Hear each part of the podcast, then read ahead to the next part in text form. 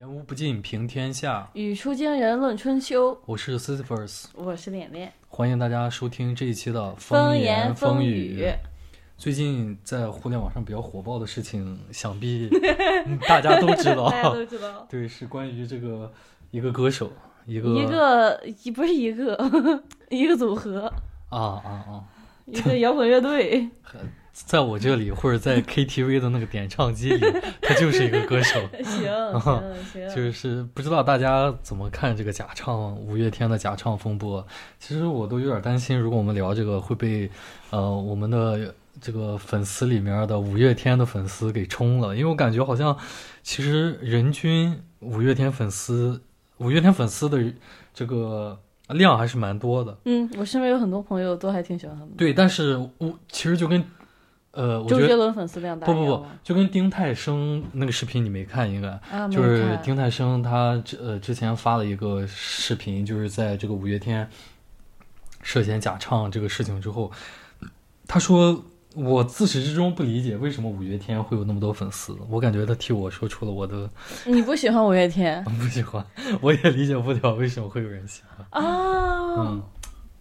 他们他们其实，我觉得五月天写的歌，嗯，就是风格很统一。我觉得，我觉得充其量他就是就是流行歌手吧，那非要称他是摇滚乐队，我有点但是台湾的摇滚乐队不基本都这个味儿。嗯，不不太了解啊，但是就是他这种不行。他以前他以前最早的时候，我有看过，就是他们还没有红的时候，在北京那边演出，就跟现在那种小乐队一样，就是也是一个一个 live house 跑出来的可能。嗯。然后包括他们，其实我可以理解他们有很多粉丝量，就是包括他们这次《假唱风波》里面那首歌是那个干杯嘛。嗯嗯。其实他的很多歌都是这种风格，就是有一种那种呃。激励你，但是又陪伴你的感觉，那种洋溢的热血，嗯，对，是有那个味儿的。然后可能也是很多人的青春回忆吧。就我也会唱那个什么《恋爱 ING》，但我只会唱这首。嗯，你怎么看？就是目前为止的这种大家对于他这个假唱的事情的这个讨论，我觉得我们可以先分开聊。就是你对于假唱这个事情，我们可以先聊聊我们对于假唱的看法。你可以可以让连连先讲。就是我接不接受假唱，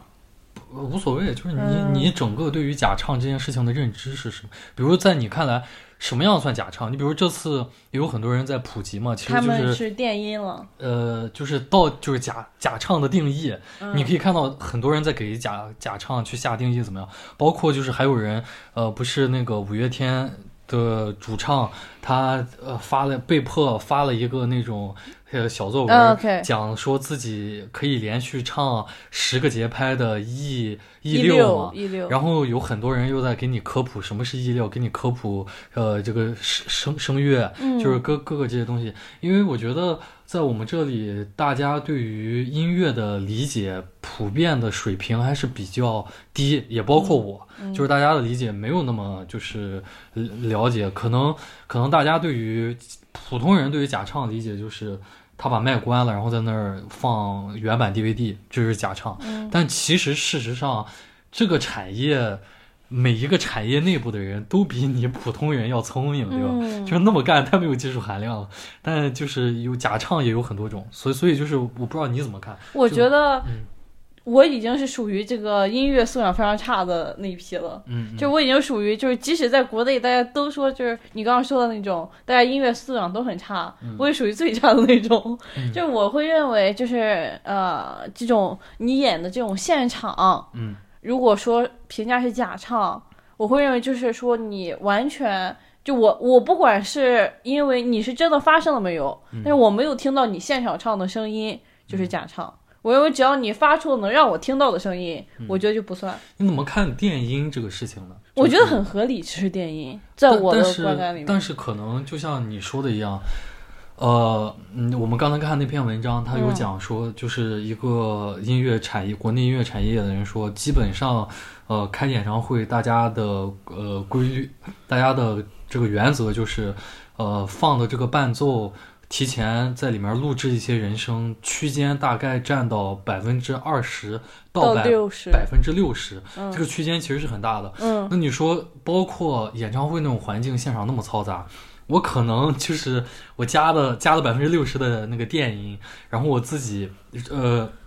这里要跟大家解释一下，电是那个电话，呃，电话的那个电。啊，更解释不清了，我这一听对对，那个垫是鞋 垫板的垫。鞋垫子，啊，对，对，就相就相当于说，电话。就相当于说，比如说我有一首歌，呃，里面有这个和声的部分，嗯。对，然后这个，但是我这个和声的部分呢，我我呃，比如我开演唱会，可能我找不到现场那么多，就是临时的和声的和声的演员，嗯。那我就提前把和声的这个部分录好，嗯。我唱那个呃五月天假唱，然后假唱。哦对假唱这个部分其实是就是后面重复的这部分，或者包括这个部分原本是不重复的，但就是假唱这这这两个词儿就是是我提前录好的。嗯，他在演唱会的时候给你特意垫了对，这个就是电声，呃，电电音。然后，然后就是你像如果百分之六十的部分都是这样的电音提前录制好的，再加上现场的情况比较嘈杂，然后确实就综合因素导致你听不见，你会觉得这是假唱。我会，但其实按照他们行业内部的，你看，就像刚才看那篇文章，那个呃所谓的专业人士他说，其实这就是内部的这个通小用聪明。通用的原则，就是这个可能在他们看来就不算做假唱。我我我会觉得这很正常。我觉得是，就是嗯如果我想听的是一场完美的演唱，嗯，我只是想欣赏一首完美的音乐，我没有必要去演唱会。我觉得这反而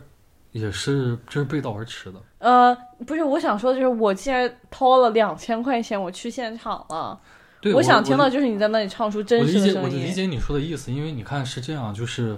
我觉得这也是个很重要的点，就是我们去演唱会到底是为了什么？嗯就是其实以现有的技术来说，你不要给我提说演唱会有更好的音箱、更好的设备，你在家也可以实现，而且你演唱会，更好。你演唱会，你想要听到那个好的效果，嗯你可能得买那个前排票。我们按它便宜算两千块，就你在家换一个顶配音响。不是问题在这儿，问题在于你去演唱会，其实你听不到，无论对哪哪个歌手来说，你都不可能听到他录音棚级别的表演。嗯就是所谓的说，我去是听歌的，我想听，呃，比如说我去看韩红的演唱会，然后我就奔着他唱这个《青藏高原》，嗯，然后我就奔着他在这场演唱会里面，他这个《青藏高原》唱的跟他的呃 DVD 呃跟他的 VCD 是一样好的，这是是不可能的，这是不可能的。没有你不用说换韩红，你换成任何一个，比比如这次有很多人拿张学友来比这个五月天嘛，就说张学友每次演唱会都是封神的级别。嗯就是我觉得，首先这个大家会这么评价，是因为大家的标准不一样。嗯其次是就是这也涉及到一个呃歌手他对于自己的原则。嗯，你比如像旧社会的那些呃唱 唱怎么就旧社会你？听我讲，就有一些在旧社会那些唱京剧的那些名家，嗯，就是他们是不吃辣的，嗯也不吃油的，不吃荤的，因为会保齁，护嗓子，因为会吼嗓子。但是你要知道，他为了能呈现这个舞台上，他能保持这种状态，他一辈子他都可以不吃。嗯你放到现在，谁能这样？嗯，包括张学友，他也很保护自己嗓子，就是 OK，他呈现的那种在演唱会上近乎完美的那种、那种、那种表演，不是每一个歌手都能达到的。尤其在嗯当下这种流量为王的时代，就是动不动这个哪个十八线小歌手就恨不得去开个全球演唱会，就是在这种情况下，谁会这样？就是。你们我不知道听众能想象吗？就是你要因为一份职业，不去喝酒，不去抽烟，不去吃东西，就是忌口。然后你要把它，不是说旁边有观众看着你的时候你就这样做，而是你是一种自我约束，对，这个是不可能的，这个我没发现。而且就是这还有一层天赋的嗯，在里面，你的嗓子就是没有张学友那么好，嗯，那你再怎么样，你也没用，你也达不到。对，所所以就是我觉得绝大多数的人，回到正题上来说，绝大多数人去看演唱会，应该都不是为了去听那个完美的演，所谓的完美的歌声，嗯而是为了感受现场的气氛。嗯，那么在这个前提下，如果呃还假唱的话，这其实就是就有点说不过去了。我觉得其实，嗯，就是无论他，你说他是我们观众到现场嗯为的是什么，嗯就是他是一个演唱会，他他首先就是你需要尊重这你这是你的一份工作，我觉得嗯，你要把它真诚的展现给大家。不，我觉得我其其实我可以顺着刚才那个讲，就是荒谬的点就在这里。其实呃，本身观众对于就去看演唱会，观众对于歌手的期待没有那么高，嗯不是说你一定非得唱的跟就好像。呃，就是我我举个不恰当的例子，就好像是相亲一样，嗯，就是观众去呃听演唱会，不是跟相亲，不是跟有的恶臭男相亲一样，一定期望着这个相亲对象长得和发的照片 一模一样。百分之一万的一样，嗯。而是就是你首先要真实，嗯。这个是最重要的，这个这个是最重要的，就是但是呢，这里面荒谬的点就在于歌手他为了不酿成一些，呃呃这个公关事故也好，嗯。或者为了维维持自己那个虚假的人设，甚至是为了自己的虚荣也好，他再去假唱，嗯其实就是你比如你。呃，我看在这次就呃，除了刚才有提到有人拿张学友跟五月天做对比，还有人拿陶喆做对比。陶喆他、呃就是老了以后，他的声声带声线已经变了，对已经已经变了，已经没有他年轻的时候那种想怎么转音就怎么转音、嗯那种那种妖艳的程度了。但是你看他演唱会，他全部都真唱，然后即使他唱到破音，他唱到难听，然后所有的他的粉丝也会在网上笑话他，嘲笑他怎么样，但你你也能知道那种嘲笑是一种是一种就是调侃，是一种善意的调侃。大家其实更多的是在对岁月的惋惜，嗯对，而不是对于陶喆直接的人身攻击。所有的这些，陶喆他也没有把这个当回事儿，他也会就是呃有有一段儿是他在那个。呃，就上海卫视参加一个选秀节目，然后他现场改改了他自己唱的一个歌，就是在那啊啊呜呜啊啊呜呜，就是那个段嘛。对，然后就是因为他也没有对这些有什么有什么那个，就是觉得不好意思。不是还有个粉丝对他开，就是贴脸开大给他唱这个，他也就一笑而过。就是所有的这些东西其实就都没什么，对，但是你就没有办法理解为什么一个歌手要拿一个好像就是那种高标准去要求自己，就是你拿高标准要求自己没问题，但是你至少你真的干呀。你说我这场我场场演唱会都得唱的跟录音棚一样，那你就真的去练，你就真的去保持。你干嘛还就是既要又要？这就有点让人觉得很匪夷所思很荒谬。我觉得真正荒谬的点是在这里。包括这次五月天这个假唱这个事儿一出来，嗯但其实最早拿来和他做对比的是那个伍佰不唱，然后但是其实大家可能也有看过，就伍伍佰今年也一直在巡演嘛，有很多他的视频流出来，他其实不唱的就是那几首大家都在合唱的歌，像是一种大家之间默契的互动。我觉得这个其实是营销。对，就是而且伍佰的其他的歌，他真的就是很真实的在唱，你也能听到他，他也年纪很大，他有很多瑕疵，其实就是也是你没有办法达到说我们耳机里听到的那个那样完美的把控。其实，在曾几何时，呃，你干什么你就真正的去干什么，你至少就不先不提质量，但你至少要把这个东西给我呈呈现上来。嗯我去沙县小吃吃饭，你这个厨师不能因为说啊、其实我做我我做饭做的不好吃，但是你已经把钱掏了，对吧？那我就给你掏个预制菜，或者我就不给你。我去隔壁店你再帮我点一份对。你不能去这隔壁的你不能这样啊，对吧？就是你好，你先甭管好吃不好吃，我钱都付完了，你先给我做上了再说。现在呢，是各行各业都有点这个意思，就是，呃，我我既要又要，就是我既盯着你兜里的钱，我又想着怎么样去取巧省事儿。取巧偷懒。然后就是这个就让人其实有点接受不了。我觉得真正让大家气愤，包包括这个话题，为什么我感觉都已经吵了一一周了，完全是大家的这个愤怒所致。而且其实就是原因在这点，就是大家已经过得够可怜了。孩子在学校吃预制菜，然后说我从大学就吃预制菜，吃到了我生了小孩儿去上学，小孩儿也在吃预制菜，然后我得吃着预制菜给老板加班呃打工，结果好不容易花了几个月的工资去买了个这个这个演唱会的门票，结果你还给我放 CD 是吧？就是。啊，而且其实就包括我刚才说的这一点，现在这些演唱会歌手的门票也是越来越贵了。曾几何时就是嗯三四百你就能买，现在不太可能。但是我感觉可能五六年前吧，嗯演唱会的门票在我的观感里面就是你要做内场，就是要一千几。不不讨论那一场，我知道，就就是说你要做普通的看台，嗯可能要六七百块钱，这是我的一个记忆。嗯但是我不知道为什么这几年我看到了那什么演唱会，连看台都要卖到一九九九，嗯。哇，真的很震撼。其实，刚才我们我们俩刚才准备选题的时候看了一篇文章嘛，那文章里面写的挺好的，就是呃，业内人士分析，可能是由于这三年把大家憋得太坏了嘛，就是对于歌手来说，包括场地的运营方啊等等的，就是相配套的所有这一切，他都巴不得从你身上把赶紧钱捞回来。赶快挣回来了。是的，所以在这种情况下，我觉得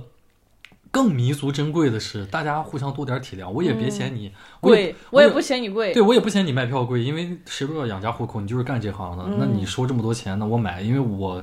没有人逼我嘛，我是，真的喜欢，我是真的想来看。我是真的喜欢五月天，那我就真的买票，那你他妈也得真的给我唱呀，对吧？现在问题是，你不挣，现在是你也真心实意给我出了个高价，我也真心实意掏了个高价，结果你不真心实意的给我 delivery 这个呃结果，对吧？你搁那儿就是呃又是唱十个这个呃一溜的，又是搁这那个那个大摆锤的，真的很让人夸张就今年五月。天我有看到，就是说，嗯其实我不知道这个统计数据是否科学和准确，但是是有人说他们可能现场观众一半以上买的都是黄牛票。嗯，就是说，黄牛票就意意味着你这个票价基本上得翻一番呃、是。更高，对。对，我觉得这里面也有一点，就是我在想，呃，我们一直我们刚才在讨论的时候，我也一直在想，为什么就是呃，一个歌手假唱的新闻能够让大家保持讨论的热度这么久？就是有有一点，就是就是我觉得也是在于说这种愤怒的点，让大家实在是太难以去去去就是忘却了。我感觉他就像是说，嗯如果你说我今天生病了，嗯我状态不好，我给大家就是说唱的时候表现不好有瑕疵，好像没有人会因为这个过分苛责你。我觉得，我觉我觉得，呃，对，然后包括包括有一点是，其实对于现在的呃城市年轻人来说，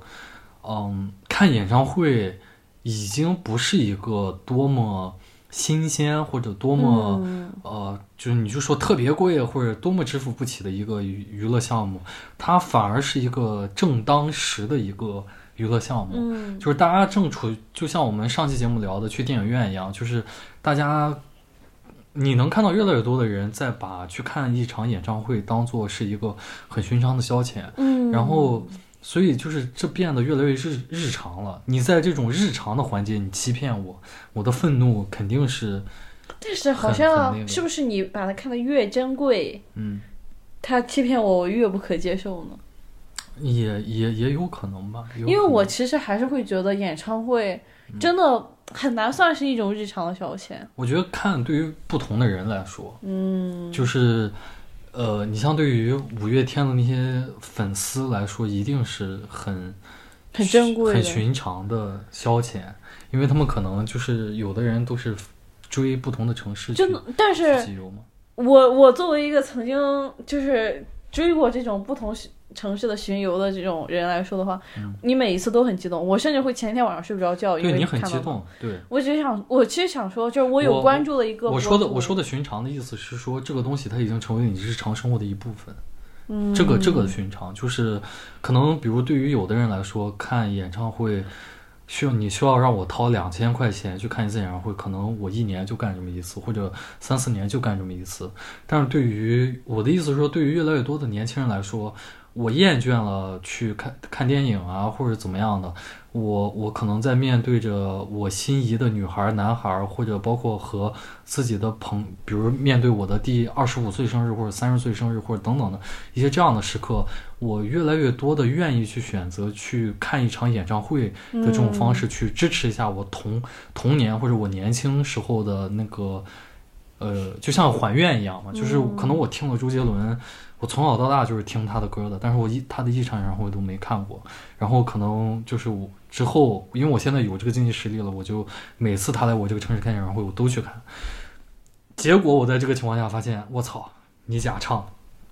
那我就肯定很愤怒，因为我觉得这个不仅仅是你当时假唱的这一件事儿，而是你击破了我。童年偶像的那个滤镜是的，我觉得五月天其实问题就坏在这儿，而且五月天他你没有办法给他找到一个他假唱的理由，然后这个是偷懒，就是纯懒，对，就是 纯人的惰性。你说你说他们想维护一个好的名声吗？就是阿信唱功差已经是 就是众所周知的事情，好像，然后就是你很难相信，就是说他们为什么要这么做？然后还有一个点就是说，很多人去听五月天的演唱会。他不是说，就是说我纯粹的，就是说欣赏这一场演出而已。很多人是为了圆自己的一个呃，就打卡，对一个青春时期的一个回忆，或者说一个曾经陪伴过我很久的声音。嗯嗯。我觉得其实非常好理解。如果有一天我看陈奕迅演唱会，他给我假唱，我也是我当场心态就崩了。我就觉得，我就觉得我可能直接去你妈退钱。对，然后其实我们刚才聊了这么多，就是这些东西。嗯。接下来一个点就是在这场讨论里面让我一直很不解的是，就咱们国家对于盈利性演唱会。假唱的行为是有明确规定的，你是要退钱的。嗯，就是这是三倍，好像对，这是违反行业呃法规的，包括这个相关的这个规定的。嗯，但是为什么非盈利性的演出就可以假唱？就是就是，你看这个问题是让我觉得最诡谲的地方。No pain no gain 的跟，嗯，就是没有付出有回报，就是你没付出你来看了，但是没得到啥也合理。不不，但是我觉得这个点就在于你很难真的界定，呃，演这一个演出是是盈利还是非盈利了。嗯，我看在这场讨论里面，很多人都会说各种各样的晚会，呃，就可以假唱。呃，然后也有人辩驳嘛，说那晚会都是非盈利的，你比如说这个春晚啊，或者怎么样的，啊，对吧？他为了保证节目效果，他假唱我们也就忍了，啊，就是我们也允许，呃，但是但是他不是盈利的啊，那些就是在春晚不是也有观众嘛，现场的观众他不是买票，他是送的票，但是你你你不要忘了，春晚它也是有广告的，嗯。那个广告的那个代那个那个就是征广告的那个费用，嗯，那个展示位，哇，那恨不得就是十几亿、几十亿，嗯，你知道，就是那你这这算不算盈利？嗯，对吧？就是就是包括我们电视机前的这些，嗯，也没有掏钱看春晚或者看某一个晚会的这些观众，嗯，为什么他那个广广告位能让这个电视台挣这么多钱？不就是他们要挣我们的钱吗？嗯，到头来羊毛还不是出在羊身上，就是结果我要就是去忍受这个这个假唱，我要忍受这个三个小时，三个小时的假唱，就是我在大年三十儿，我要忍受三个小时，然后你告诉我这是 OK 的，他没有盈利，我觉得这个也让我很不能接受。我觉得可能，嗯，这个这个呃非盈利性晚会。呃，假唱可以，然后说盈利性的，就像演唱会，假唱不行。我觉得根本的可能区别在于他们售卖的商品不同。嗯，就是我会认为盈利性演唱会，它卖给观众的就是这场演唱会，就是这个这唱就是唱这个过程。嗯，这就是我的产品。如果我假唱，我卖的就是假货。嗯，但是这就是晚会，无论就是只要这个晚会它的票或者说就是。他送出去那个观看的资格，它是免费的。嗯，那他售卖的就不是这个演出，你可以说他售你可以说他售卖的是一个呃信息交换的平台，就是你可以你在放你妈的臭屁！为啥呀？我我觉得就是，其实为什么要讨论这个点，嗯是因为我觉得这是问题的根本，就是为什么呃，在我们这里假唱横行。嗯其实五月天不是第一个，也不会是最后一个嗯假唱的有名的歌手，但是就是一直以来，从我这个稍微懂点事儿，就是能知道这个是吧？什么是晚会，什么演唱会，稍微懂点这个的时候，就已经嗯，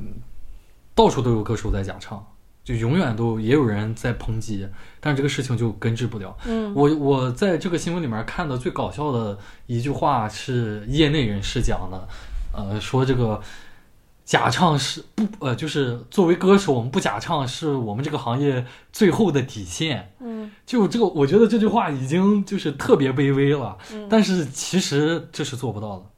就是虽然有的人确实打心眼里认为这是这个底线，但是在我们这里就是做不到。然后就是呃，包括呃，你比如说前段时间我刚看那个英雄联盟的全球总决赛嘛，嗯它每年全球总决赛都会有这个现场的表演，一全部都是真唱。然后你看那个那个表演的时候，在唱歌的那那个弹幕，全部都在骂、唱的真难听，唱的真难听。就是这种东西，我觉得它行，就是晚会假唱，在我们这里，我觉得它起到了一个非常坏的示范作用。嗯一个坏的示范作用是对于观众，这个我觉得还算是比较轻的，就是它会影响观众的审美，它会让就是本来就像我们刚才说的，我们这里的呃音乐的素养就不太高，包括我在内，就是大家的呃对于、啊，知道我对于对于艺术的对艺术了解可能就不是那么多。然后你还在这种传播面儿最广的平台去搞这种假唱，就会时间久了，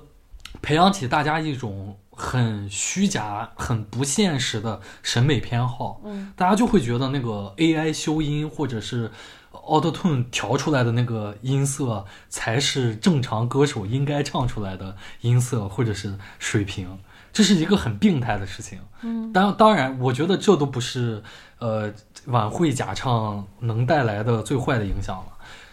第二点才是，就是对于这个行业的坏的示范效应。我你想想，就是这个，在我们这里，你试想一下，连连，你现在是一个这个呃音乐学院刚毕业的学生，嗯就是对于你来说，现现在让你一毕业就去跑商演，或者是签这个演艺签这个唱片公司，然后出自己的歌等等的，你要一路过关斩将，累不累？累很累，对吧？嗯但是如果我告诉你说，现在我们这个春晚，今年的龙年春晚有一个合唱的一个节目，嗯然后要从咱们学校选几个优秀毕业生去唱，嗯但是需要假唱，嗯你去不去你？去你去吧。我去，呃你为什么去？因为因为因为春不，因为春晚对于咱们中国老百姓来说是一个，就是传播面最广。即使到了现在，很多人都年轻人都不看春晚，嗯但它依旧是一个传播面最广，依旧能让你一炮而红对一炮而红的一个平台，嗯你肯定会去，对吧？嗯你想想，就是在我们这里这么一个水准的一个一个对于艺术从业者来说的一个机会，嗯这一个高水准的机会，他对于歌手的要求都是你假唱就行。嗯那你还凭什么要求这里的这些其他的歌手说他们在自己，呃，比如这个现在你还是同样的这个歌手，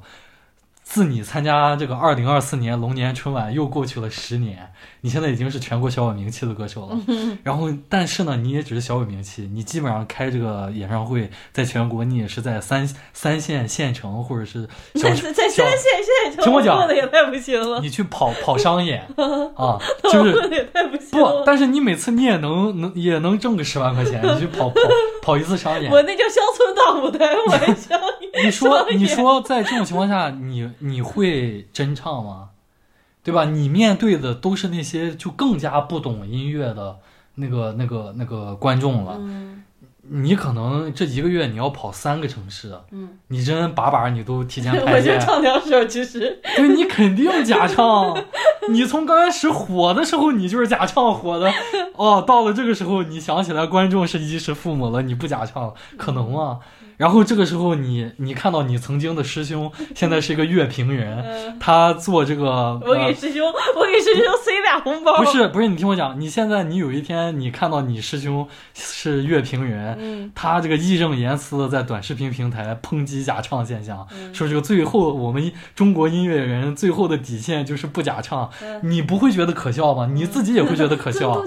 对啊，就是我们他妈现在活着都困难，然后我们当年就是我们为了争。争得一个活出头的机会，就是靠假唱活出来的。然后你现在就是，呃，对吧？就无论是这个行业内部的规定，还是就是这些明面上的这些，呃，有这个话语权的人或者没有话语权的人，包括观众，都在期待我们不假唱，可能吗？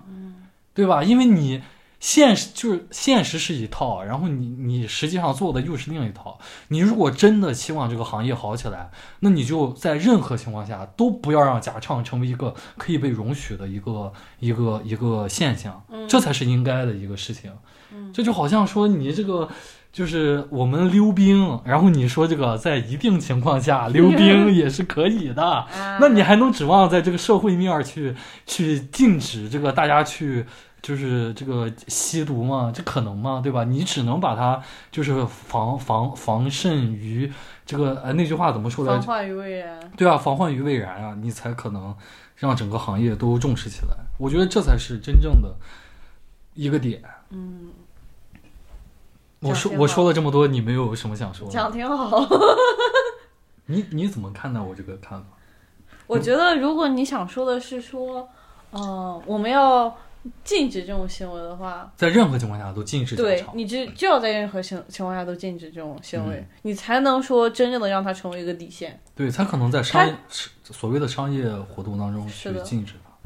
嗯，因为总有人想要去偷奸耍滑，你不可能指望着顾客都成为这个领域的大拿专家。对，然后去去分辨，就我感觉这种心态就有点像什么，就有点像。小时候家长辅导那个，呃，不写作业的孩子，不，这个这个有点像食品添加剂。啊，对，就是你要想说我不能不能加，你就不能说这个最低含量是多少，你就说不能加，嗯，因为你给他标，你说啊，我们最低含量是百分之零，大家会把它变成零点零零六，这也算是百分之零，嗯，就是你只要你不把它说死这个话，就一定会有。空间可以操作，我觉得，或或者或者这样说，如果大家真的不想吃到不安全的食物，你就应该在任何的呃任何的饭店或者任何的情况下去推行这种严格的食品安全标准也好，或者怎么样的，你不能搞出两套来。对，而且你也不能说在这个。对吧？呃，某某食堂去搞这个严格的标准，结果跑到这个下面你不搞，而且你也不能指望说你的这个食客、你的这个顾客，他们去做专家，他们去来监督走到哪都带根银针，然后去测这个饭有没有毒。这就是就是就是就是现在的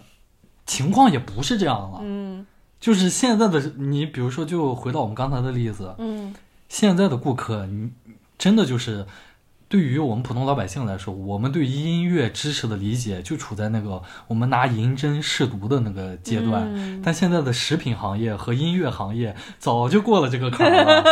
我的食品添加剂也好，或者说银针可测不出来。对呀，你还银针了？你送到那个 这个实验室，你都得研究一周。对你去做了，你去做实验了，对吧？我让你查。现在是这个问题了，就你不能再指望着老百姓，对吧？就是或者指望着所谓的这些大 V，呃，又去花多长时间去给你鉴定了，这个很不很不切实际。嗯。然后关于最后一个，在这个新闻里面能让我想到的另外一个点，值得大家去讨论的，想和大家去分享的，就是我们如何去和昔日的这种偶像形象在该做切割的时候去做切割。我觉得这是一个。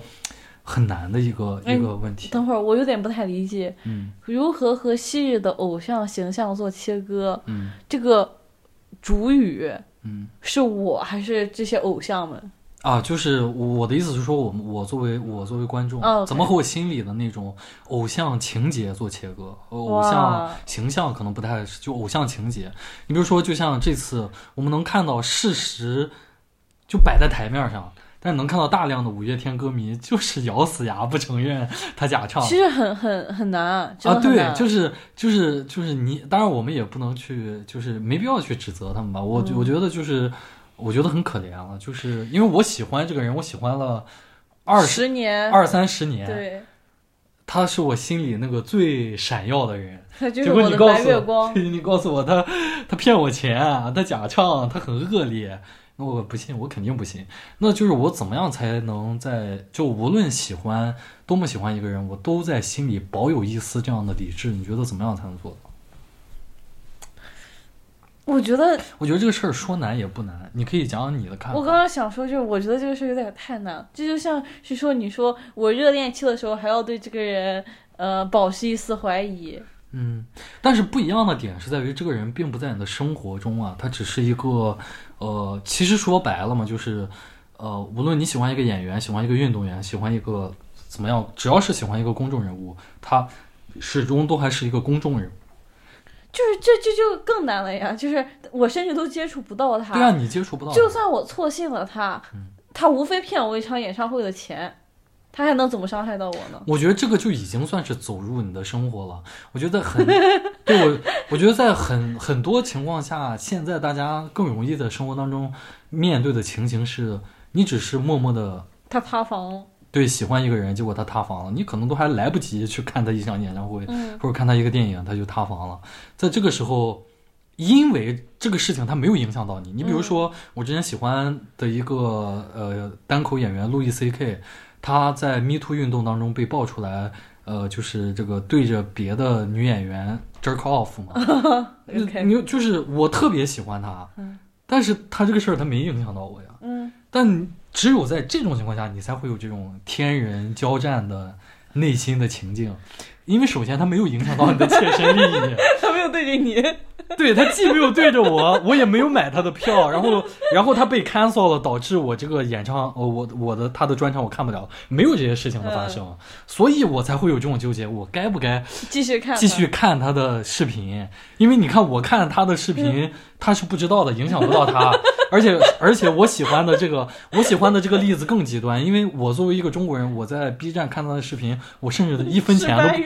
对，这是搬运的，一分钱都不用掏，所以在这个时候你才会有这种道德上的纠结，嗯。因为它和你的一些呃天然的认知它不一样，因为我的认你天然的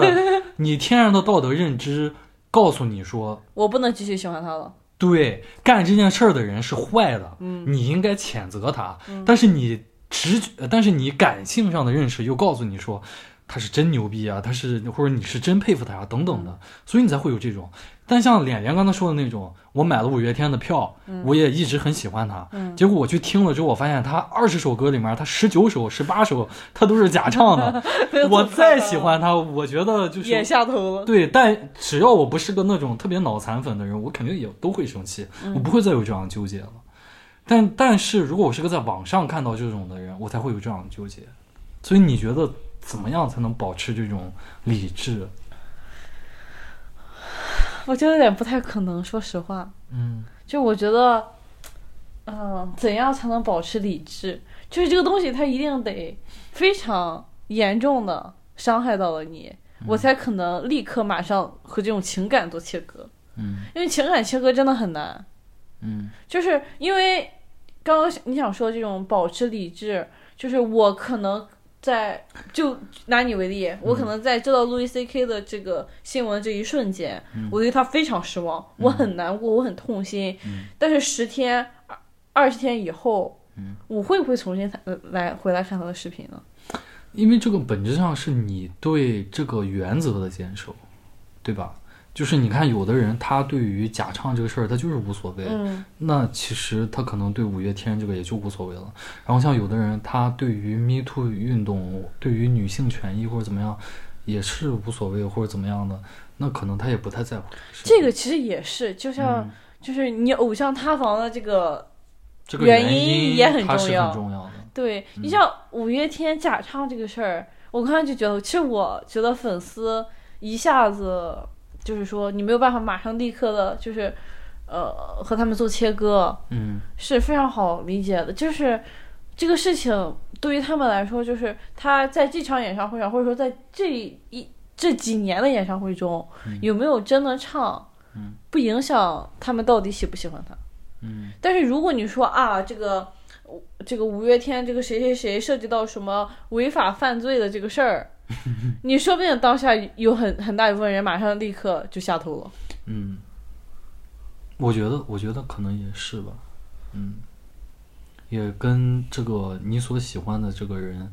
他涉及到的事情是什么有关。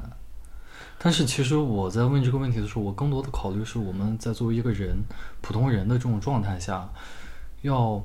怎么样才能和这种示这种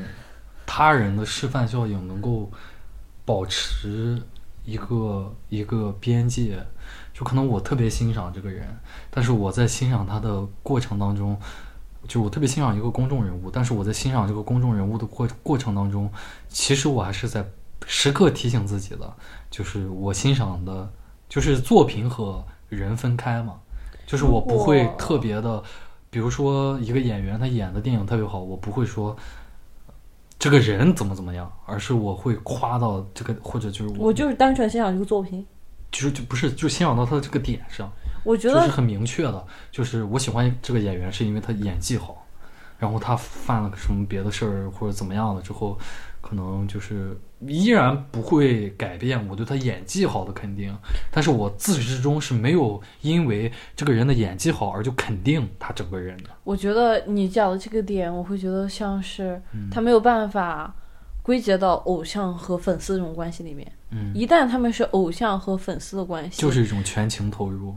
不一定是全情投入，但是我们就我单我呃不应该说是我们，是我单向的，一定对他进行了情感投入。嗯就是说，不是说我欣赏你的一首歌，我欣赏你的一部戏，或者说我欣赏你的所有歌，我欣赏你的所有戏，不是这样的，而是说你在我的眼里，就是你的人品、你的性格，就是你的一切都是说我会觉得我很欣赏的一部分。我觉得这个是很病态的。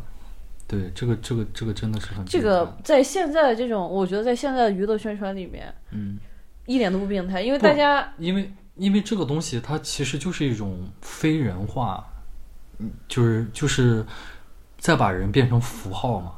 就是因为其实大家我我理解就是这是一个很普遍的情况，嗯但是其实我的意思是说，大呃，大家没有考虑到的问题是在于说，我们作为每一个人来说，除去我们的性别。呃，角色就是性别角色、社会角色，包括这个家庭的分工等等这些东西，嗯，我们归根到底，我们都是普通人，就每个人都可能有自己的瑕疵。就是你可以把这个词儿用瑕疵来形容，但是你也可以往大里说，就是每个人都会有自己的缺点，嗯。但是其实在，就是在你刚才描述这个过程当中，其实就是 idol，你要成为所有人所仰望的偶像，嗯。这就是一个造神的过程。嗯。这就是一个非人化的过程，你就要把你身上的这些普通人的，呃，可能会有的缺点，要么你藏的好好的，嗯。要么你就把它彻底改掉。所以，所以就是这个是很不切实际的。就是我们可能能从十个这样的偶像里能看到那么一个，他真正的把自己变成了一个更好的人，嗯就通过成为偶像。但剩下的九个可能就是藏着，最后、嗯最后呃败露了，就是这个藏不住了，立的人设完美的人设立不住了，然后最后就被反噬了。这其实是很不公平的，就即使是对于所谓的这个偶像本人来说，也是很不公平的。我觉得，就是呃九十年代的那种港星也好，或者就是一些明星，他们都是在我们现在看来会比较有智慧，嗯。就是那种我的私人生活你不要过问，嗯。就是这是我的私人生活，然后我也尽量就是，除非我在宣传我的电影，呃，或者宣传我的什么作品，我尽量不出现在媒大众视野媒体面前，因为天然的就是观众喜欢了我这个作品，可能就会把非理智的情感带入进来，想要更多的去窥探我这个人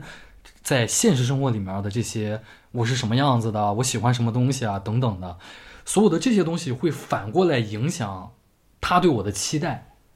然后就会导致我活着就不是为了我活了，我就为了你活了。但其实我们讲明白点儿，无论他是歌手也好，还是他是演员也好，其实这只是一份工作。其实你刚刚讲的这一点，嗯，我觉得其实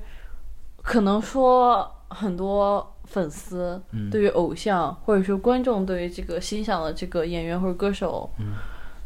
不至于说可能没有到达说造神要他方方面面都完美的程度。这是一个无意识的过程。我知道我的意思。我的意思就 是说，可能没有到达说我对他会有这么高的要求。我们就拿五月天来举例子吧，可能他的粉丝可能真的对于他的唱功并没有这么高的要求。嗯，即使他是一个歌手，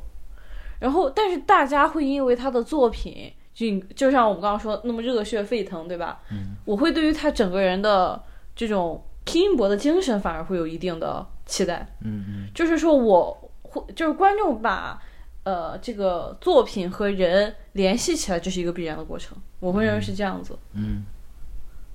就可能没有要求他事事完美，就是他们可能不会要求阿信是一个呃，就是说情感上面多么忠忠贞的人。嗯，但是他们可能会要求他是一个有拼劲儿、一个努力工作的人。我觉得你这个放在普通。这只是一个普通的期待，嗯，就这不算是偶像化的这个过程，嗯，如果是偶像化的过程，你刚才说的所有的那一切都会是一个潜意识里的需求，嗯，就是我换一种表达方式，就是说，比如说今天五月天，他不是因为假唱爆雷，嗯，而是因为就像你说的。我记得他们好像有一个就是 真的吗？我不记得，我我真的不是还是怎么样？对，就是假我们假设假设他们其中有一个成员或者怎么样的，是因为这种婚婚内出轨啊等等的。那如果哦，好像是，我好像有印象。对，就是如他的那些饭圈的粉丝一定会嗯啊不满意了。对，但是你说这件事对于那种普通歌迷来说会有影响吗？我反而不觉得，因为普通歌迷可能就我本来也是听你的歌，我又不关心你的生活感情生活是怎么样的，对对对。但是对于那种特别极端的或者越来越极端化的那种饭圈文化来说，就是你事事都要合我意啊，嗯，对吧？就是包括其实对于五月天，他身上还有另一重身份，他是来自宝岛的艺人嘛，嗯，所以就是。你像包括五月天，他们都会被逼着去表示这种我反对，啊，对吧？就是我反对什么什么，就是所有的这些东西，其实它都不太健康。但是呃，假唱这个事情，嗯，这是一个最基本的，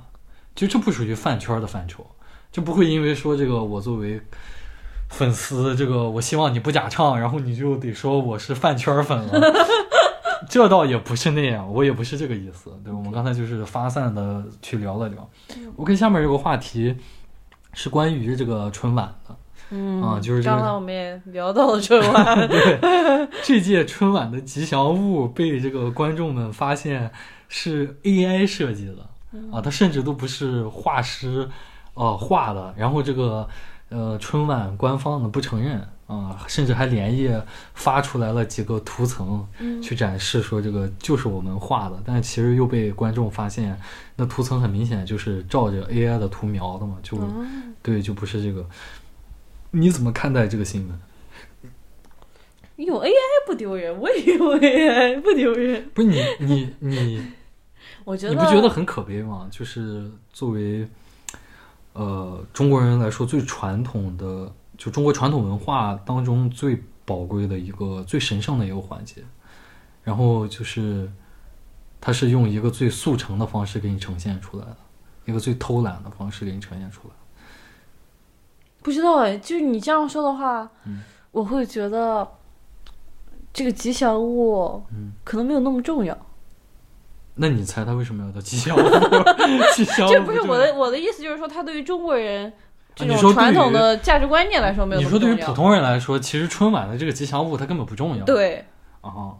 那这个你觉得它就算它重要？你记得去年春晚的吉祥物是什么？不知道，因为我们 因为我们越来越不关注这个。但是，但是其实你你也可以反过来理解，正是因为这就跟比如茅台五五粮液这些酒，它为什么现在？呃，今天要跟瑞幸合作，明天要跟雪糕合作，嗯。因为他们现在这些酒企有一个很强烈的危机感，嗯，就是年轻人不爱喝白酒。万一未来的中国年轻人他们成为主力消费军之后，他们不喝白酒，没有这个白酒的消费习惯，我到时候再培养是来不及的，嗯。所以我只能现在开始培养。那同样套到这个春晚，春晚现在是日渐式微，嗯。那你更得想办法把这个年轻人的这个喜好给赢回来。你还搁这儿他妈整些偷奸耍滑的，你这不扯淡吗？万一这就是他的营销方式呢？就是造假啊 啊，就是他的营销方式。那确实黑红也是红，对，就正好映映映射我们上上一期节目，黑红也是红去年的流量春晚吉祥物完全没印象啊吗？不知今年这个记住了。啊，记住了是 AI 设计的，嗯，包括这个前前几天谷歌推出了他们最新的 AI 引擎，嗯然后就是据说。就是比 Chat GPT 四点四点点零要聪明更多，嗯要超出百分之二十多的效率。然后就是比如说你给它，你给那个呃人工智能引擎去随便画个简笔画，然后它就能识别你画的是什么。哦，然后就是等等的，它做了哦一系列的这个那个，但是最呃昨天彭博社写了一篇文章，就是说这个呃他的这个数据造假，你怎么看待这种事情？就是似乎嗯这个人工智能引擎在不断不断的演化啊，然后正在一步步的进入我们的生活，你。你怎么看待这种趋势？其实我们上期节目也有大概聊一聊这个，其实我不太理解他这个造假，嗯是说他没有那么聪明吗？啊，不是说这个数据，对对对，就是意思就是说这个这个新的 AI 它没有那么聪明，嗯，就相当于广告广告造假，虚假宣传了。嗯，哦、我觉得这个东西 Chat GPT 对我来说已经是很惊人的存在了。对，就是你对于整体的这种 AI 现在人工发展的势头，你作为普通人，你作为一个年轻人，你会有担忧吗？不会因为这些东西可能影响我。今后会在某些方面会替代一些工作，你不会有这样的焦虑吗？包括其实我觉得这次春晚的这个事情是给了我们一个，就给了更多的人一个警醒，就是因为大家不是之前一直在讲这个说人工智能绘画可能会替代人类画师嘛，嗯，然后就是你看现在已经开始了。对，就是在某些程度，他们就是在试图这么去做了。嗯因为它确实某些方面有优势。你就是你作为一个年轻人在看待这些新闻的时候，会怎么想？我觉得就是技术革命，嗯它带来的这种可能说一部分人会失业嗯是必然的。无论我们回顾之前哪一次技术革命，嗯都是如此。就是你说 AI 现在呃出现了，可能说一些画师会被替代，一些呃就像我可能会从事的工作，就是什么呃文案这种工作也会被替代。嗯就是这是非常合理的，因为你其实我们想想，就是包括它 AI 设计的这个呃这种吉祥物，或者说一个 logo，、或者说我们这些文案，很多人写的那个东西，它是真的说是一些呃脑力的，就是或者说一些灵感创意非常集中的产品嘛，它也不是，它更像是你日常的那种应付的工作而已。嗯他并没有说达到我说，我觉得呃，我们这部分人被替代是一种不合理的情况。我觉得这个工作被替代完全是一个正常的趋势，此这类工作被替代。我觉得在在我们刚才讲的这个新闻，就是现在你作为一个设计师，你要拿现在给你派了一个工作，让你嗯给十十六亿中国人的春节联欢晚会，一个有着三十多三四十年历史的一个晚会，嗯。去设计一个吉祥物，嗯。而且是春节对于十六亿中国人来说特别重要的这么一个节日，你作为一个设计师，一定会把你自己作为一个中国人。可能比如你四十岁或者五十岁，嗯。作为你五十多年、四十多年生命里所感知到的，作为一个中国人对于中国传统文化“龙”这个概念的点点滴滴，想办法竭尽你人类智力源泉的努力去嗯。把它设计出来。嗯，好不好看我们另说，但它嗯一定是一个充满故事对。的一个东西。对，但是人人工智能就不是了，嗯。就是为什么大家会对这个事情那么气愤？我觉得也有一点是我们从里面看不到灵魂，其实这个东西就是所谓的灵魂。就像我刚刚讲到，我会觉得嗯你说，呃，那工业革命发生之后，嗯机器可以实现大量的这种产品的生产，嗯可是我们现在仍然会觉得手工生产的东西更贵更好，嗯其实就是一种你想要在里面看到一些投入。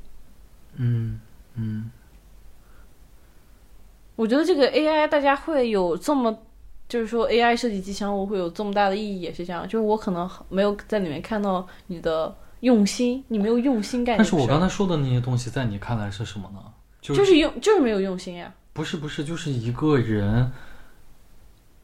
AI 它要设计这个图，它也不是凭空来了，嗯它是从它能检索到的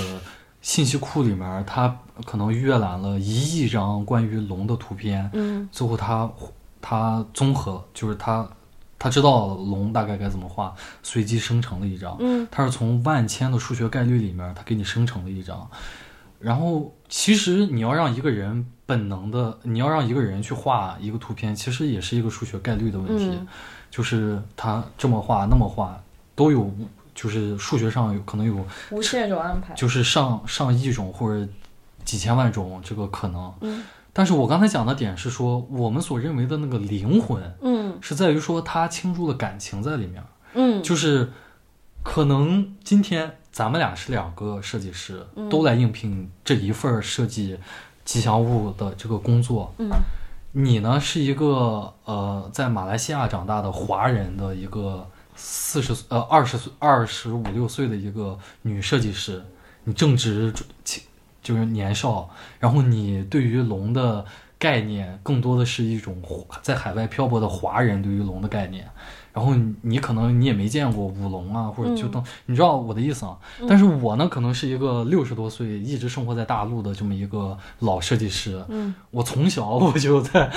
我在我们村儿还看过舞龙的呢，就等等所有这些东西，所以咱们俩在设计的时候一定是不一样的。嗯就咱们俩带的感情也是不一样的，咱们俩因为咱们俩生活经历不一样，我讲的是这个，就是我们这种东西，所以咱们俩设计出来是有灵魂的，而不是单纯的审美上的，比如龙就该这么画，或者就该那么画，一定是有这样的不一样的，会带有咱俩的感情。我觉得、这个、你怎么看这种所谓的感情？你觉得这个东西重要吗？当然，我会觉得这个东西很重要。就是嗯如果你说这是一个呃不包含审美在的，它不是一个艺术作品，嗯，它是一个我日常的工，就是比如让你生生生产个勺子、筷子，对，他们的甚至筷子说不定也有审美，但是我们就单说它是一个艺术产品，它是一幅画，呃，一个这个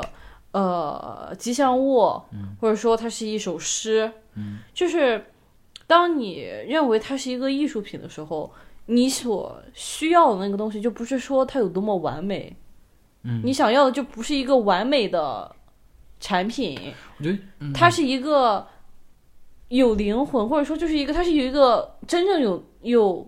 思想、有内涵的东西在的。就是你在审美，你在对艺术品进行审美的时候，你审的到底是什么？嗯这是个最根本的问题。嗯你比如说，我去看，就是很多人他去美术馆里，嗯，去美术馆里去看画，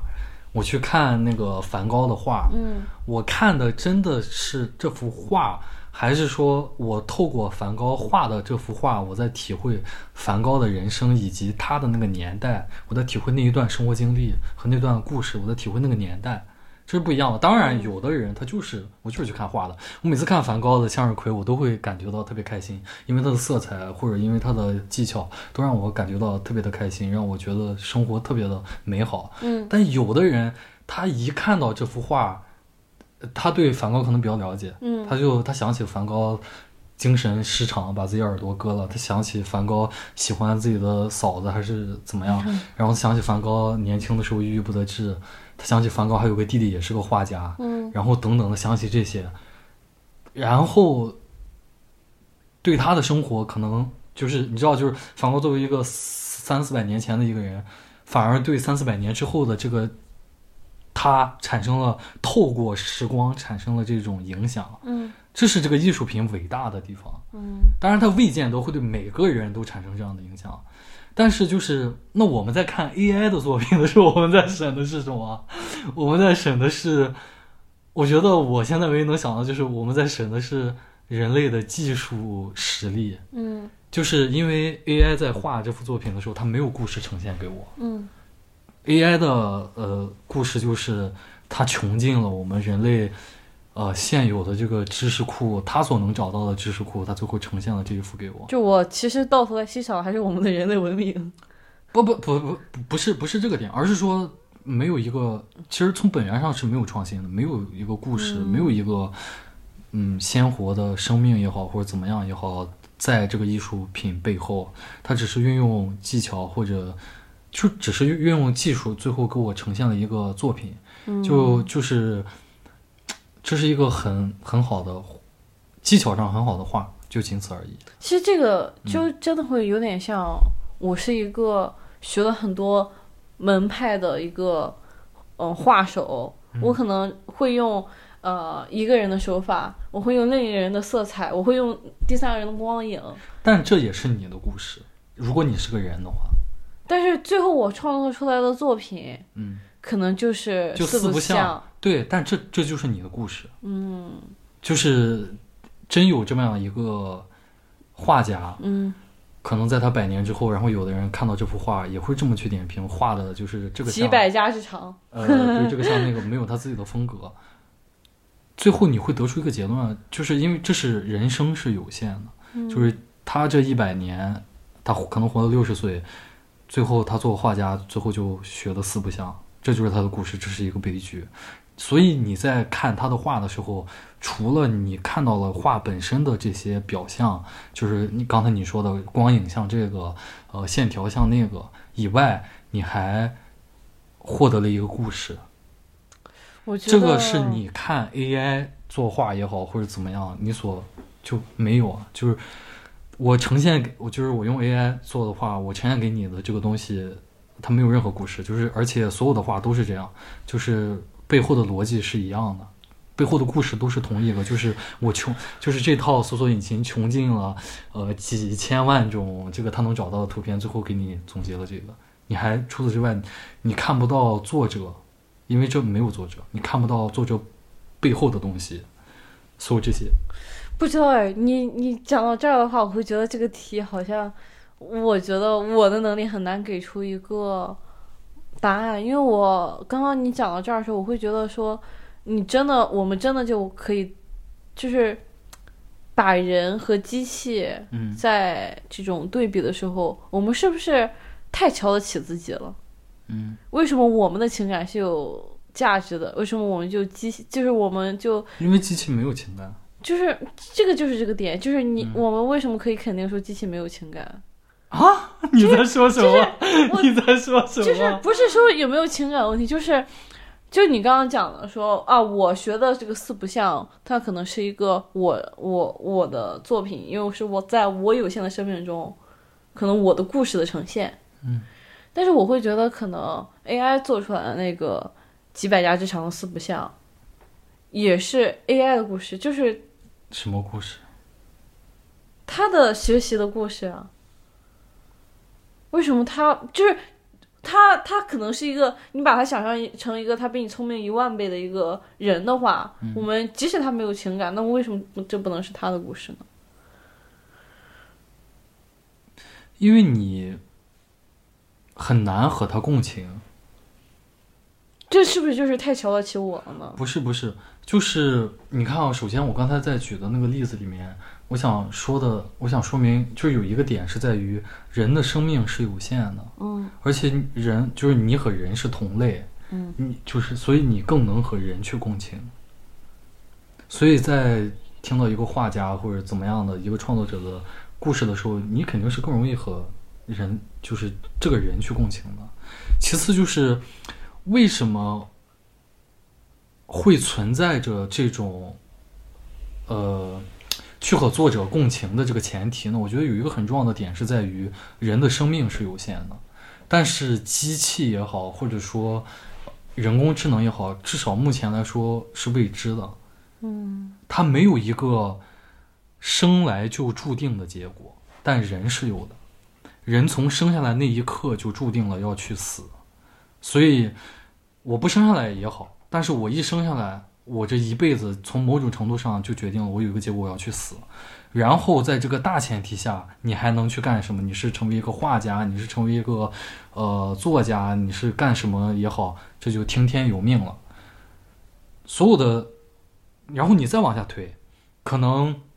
我可能这个我一开始我是个泥瓦工，然后后来 成为了一个画家，然后后来郁郁不得志，或者后我后来很火等等的，所有的这些东西，它这些人生的起伏错落，它它本身是没有意义的，它只有在你的人生是有限的前提下才有意义，才会让你感受到人间的起呃人间冷暖起呃这种跌宕起伏，因为有一个大前提，你知道这个人他最后会死。然后他在，比如他二十岁的时候成功了，四十岁的时候赌赌博把所有钱都赌输了，然后六十岁的时候死了，这个故事线对于你来说，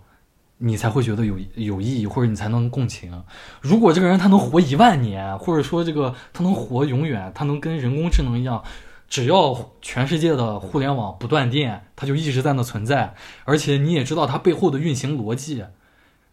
那这一切都没有意义，或者都不会让你都没有办法共情。但人生它是没有什么运行逻辑的，它就它诡谲就诡谲在一个人人的人生都不一样，然后都没有可比性，所以就是一个人不可能一辈，如果我就说只喜欢画画的人，呃，喜欢绘画的人，他一辈子不可能只喜欢一个画家，或者说他不可能就是他总会有这种，他能跟更多的人去共情。而且我其实刚才讲了这么多，举的这些例子，我想讲的是说，我们对于艺术品的品鉴，更多的其实是把我们自己带入到了作者里面去，就是作者论，就把我们自己带入到了作者里面去，去去去体会那种情境也好，去体会等等也好，更多的东西是我们意淫出来的。然后你才会觉得，就就是这个艺术品的价值有一部分价值是在这里面，不仅仅是，比如说这个画框它本身值多少钱，或者说这个墨它值多少钱，不仅仅是这些，对。但是对于 AI 设计的作品来说，很难让它去，就我们很难去给它去这样附附加价值在这上面，因为这些东西其实都是可重复利用的。嗯，不知道啊，我觉得我们求同存异啊。我感觉讨论 AI 有没有情感，或者说讨论呃，现在人和机器，或者说呃，所有的生命体和非生命体，嗯，这种价值意义，我觉得这个题太大了。目前来说，AI 是没有情感的呀，可能在不久的将来以后会有吧。嗯。但是这个我们都未知啊，我们只能讨论当下的。嗯、当下只有人类有情感，只有人类会去想这些有的没的。小动物小小小动物也有情感，有机物和无机物吧。好，接下来这个话题我们可以聊一聊这个旅游踩过的坑。这个你你有什么故事可以给大家分享？我好像没有，我的旅游运很好。从来从来没踩过坑，就是你身边也没有人参加过那种低价团。呃，我就是我的旅游运好就好在我可能踩过一些坑，但是这些坑都很小，就没有一个是足够我记到现在。我说我踩了一颗大雷的那种，就可能今天被人宰五块，明天被人宰十块这种事儿，就是呃不在意，就是它很小。所以我觉得我的旅游运还算不错，但是你说低价团，我其实参加过很多次低价团。你可以具体讲讲这些经历。嗯，就是特别是可能在国内玩的时候，嗯，就是呃低价团它其实风格就很统一啊，它都是说可能你旅游一个周，什么五一个周五天四夜，它可能就收你五百八百一千块。嗯。但是你整个团，他会在景区之间不停的带你去这些什么呃木材厂、珠宝厂、银饰厂，就是类似于这种商场啊、工厂啊这种地方带你去消费。呃，我觉得这是低价团一种行为，但是可能在我之前的经历当中，我还没有遇到过那种很坏的导游，就是说他会强制要求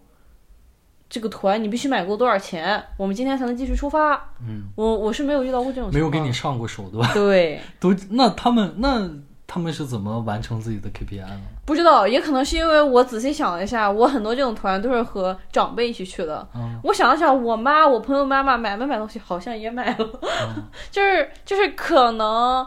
我们那个团没有差到让他必须采取强制手段了，那个当天的销量。你我会觉得是这你样子你觉得这种低价团存在的一个前提是什么？就是站在消费者的角度也好，占便宜，占小便宜呗。我想占小便宜，嗯。然后商家他又不可能真的让你占到便宜。但是但是你看，其实我觉得我们国内的这种旅游业竞争压力其实很大。嗯我记得在我小的时候，就是那个遍地都能看到各种各样的旅行社，嗯，就其实感觉这一行门槛儿比较低，就是曾几曾几何时门槛比较低，就是在这种情况下，就是这种低服务质量，甚至语言威胁或者给你上手段，就这种东西，它为什么能一直存在下来？我觉得是一个很匪夷所思的事情。我觉得现在我会觉得，如果说你还是说在国内的话，嗯我觉得很匪夷所思。如果说你要说我想跨国旅游，嗯我觉得出还继续有这种情况是很正常的，因为语言，因为自己信息检索能力有限。嗯，但现在在国内，我认为大部分人都是有能力进行自由行的，都是这样，对，就是都会，我也我也会这样想，但是我们最近 还是有人被坑了。我最近看到新闻，这个之前一直在这个低价旅游团，呃，这个惹是生非的这个新闻榜单上上上分的地区一直是云南啊。云南对对，然后然后我记得去年至少就有那么三四起，一直都有。然后今年这次我看到的是哈尔滨，对吧？在哈尔滨这个呃有一个很著名的景区叫雪乡，今年很火。对，然后就是我看到有东北的一个这么一个博主，他就暗访，他专门就是去搞打假，或者说去呃打黑打假这种、这种不好的服务的这种地方呢。然后我就看他拍的视频，他出了三四期，就是他在哎，我好像知道是那个 B 泰还是什么，好，对，好像是，好像是，他就是在雪乡嘛。你，你看，你看他那个视频里面，他是全程操着东北口音的，嗯，那照样就是给他上手段，就是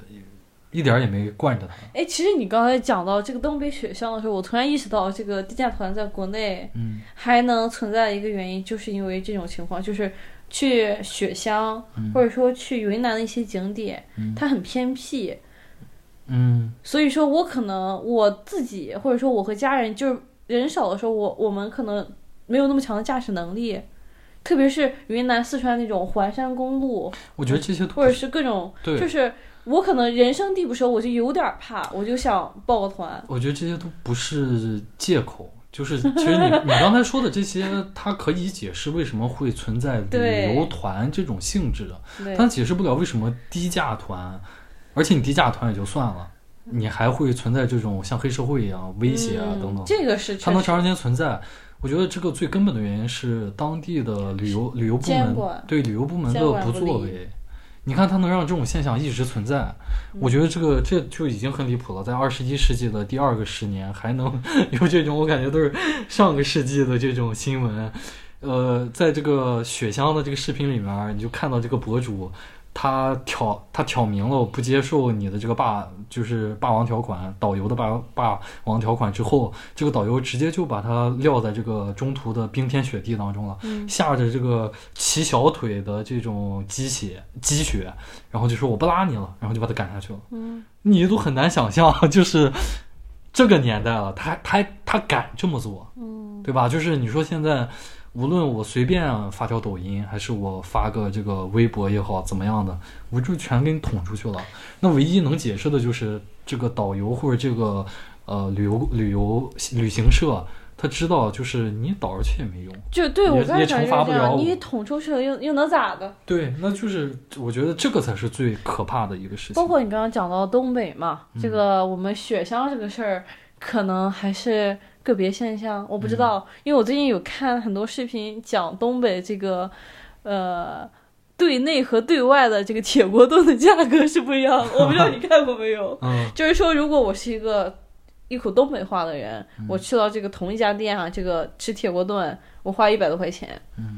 然后这个老板娘会告诉我啊，你们两个人这些就够了。嗯，如果我操着一口南方的口音，我去一个同样的铁锅炖的店，老板娘就会让你加菜加菜，然后可然后即使在不加菜的情况下，可能东北人买一百三的锅，我买三百三，对对，就不是就我就我我的价格就是三百三，我们俩的菜单是阴阳菜单。嗯，我觉我觉得我觉哇，得。这个也很炸裂。我觉得，我觉得这种事儿肯定不仅只在东北有，就是在全国范围内，这都是老套路了，在各个景区嗯都能看到，包括在这个青岛啊或者一些地方，只要是旅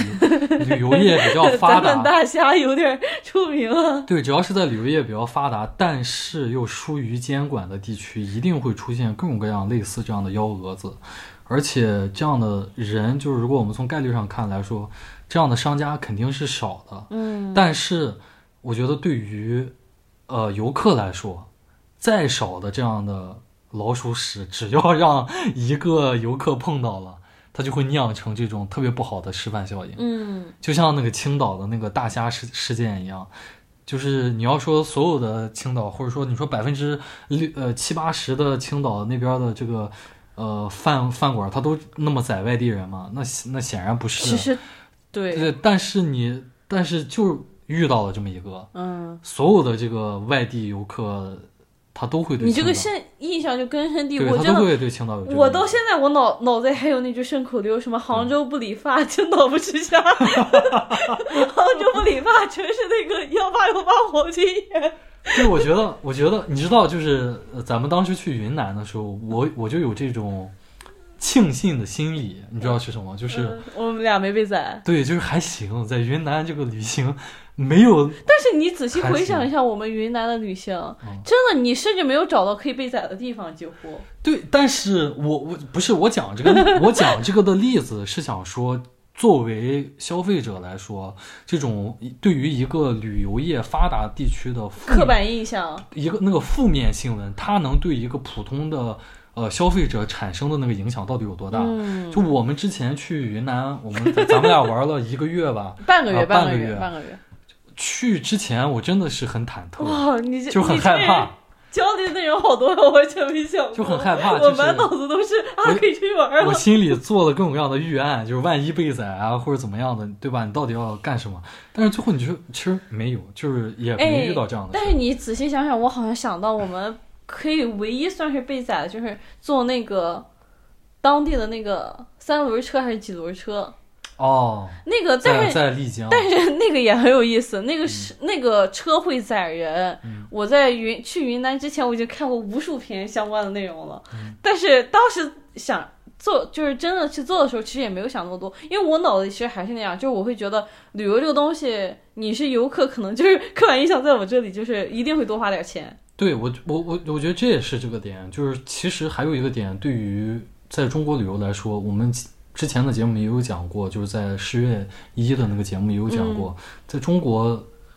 现行的休假制度的安排下，你你其实大家旅行就是要付出很大的代价。是的，无论是金钱还是时间上的，因为大家都挤在同一个时时间去，那有限的服务提供给有限的人，嗯，然后它也必然会涨价，我觉得这也很正常。但是你宰人不能宰得太过分。，对，你比如说泰山上面卖一盒方便面，如果卖五十块钱如果卖二十块钱，我能嗯能接受吧？你卖五十块钱我也能接受。卖两百，你要卖我一百块钱，我就 有点有点心态崩我就。有点无无语了，对吧？就是就是很多东西它是这样的，就是我觉得其实大家作为游客，包括马上的春节这个对吧要来了，大家在旅行之前很多东西也要考虑好，也也做好这个这个攻略吧，啊、然后包括心理建设也是很没关系，就是大家可以提前看看攻略，就是这项内容大概会攒你多少钱，如果可以接受，就可以忽略这条攻略。这就是我做三三轮车的经验。不，其实其实我们老说宰宰宰，其实这个问题都要明晰。你不是还是回到泰山那那个问题上？嗯，如果我们觉得平常在家里卖五块钱的方便面，到了泰山你要我我花五十买，这个算宰我的话，嗯那我觉得你就不要去那玩了，嗯，你就你你也不要去任何地方玩。其实其实你就是因因为我觉得在任何的景区，就大差不差，嗯，其实差不多都而是这样，且都会涨个几倍的价格。而且你说这个景区，嗯、这种价格的这种不一样，好像这个是全世界都通用的，嗯就是无论在哪里都是一样的。这也不是说什么政策或者什么各种什么东西不对的原因，因为我们一个很典型的例子就是大家都知道什么肯德基他们会有什么折扣嘛，包括麦当劳就是什么疯狂星期四呀，或者说什么穷鬼套餐啊，这东西在景区的。快餐店里都是没有的，景区的快餐店里甚至是没有套餐打折的，包括什么，呃，飞机场、高铁站都是不不适用的。对，我觉得，我觉得其实这个也很正常嘛，就是如果，但是如果大家去了一个景区，发现对吧，在别的景区，就是在山上这种，因为它的物资都要人肩扛、手提的带上去的这种，在泰山卖五十块钱，结果你去了另外一个山，他卖卖你两百，嗯，对吧？那这个就我觉得就有我觉点不合理了。得确实你可以因为资源的有限或者是什么，就是各种条件的因素，你嗯说它有适当的控价，我觉得很合理。各地其实它都各地物价也不一样，这个也很正常。就对但是各地它会，呃，旅游部门它会有指导价格呀，会有等等的这些，大家在马上的春节也要到了，对吧？大家出去玩的时候千万要了解好，对吧？就是想必春节的假期，大家会一股脑的去各种地方去旅游，所以大家对于事先的这些一定要了解好，然后不要报低价旅游团，对吧？也要回去劝劝自己的爸妈，对吧？不要报低价旅游团，就就对吧？你花五百块钱去报了个团，结果去花两了千五买了个床垫回家，啊，对，然后或者花两千五赎身，花两千五回来，这种都挺离谱的。花八万买玉。嗯，那么今天的节目我们就录到这儿了，欢迎大家订阅、转发、收藏、打赏，搜索公众号“风言风语”，发送关键词“节目”，收获订阅我们节目的方法，避免失联。感谢大家，我是 C First，我是连连。嗯，我们下期再见，拜拜拜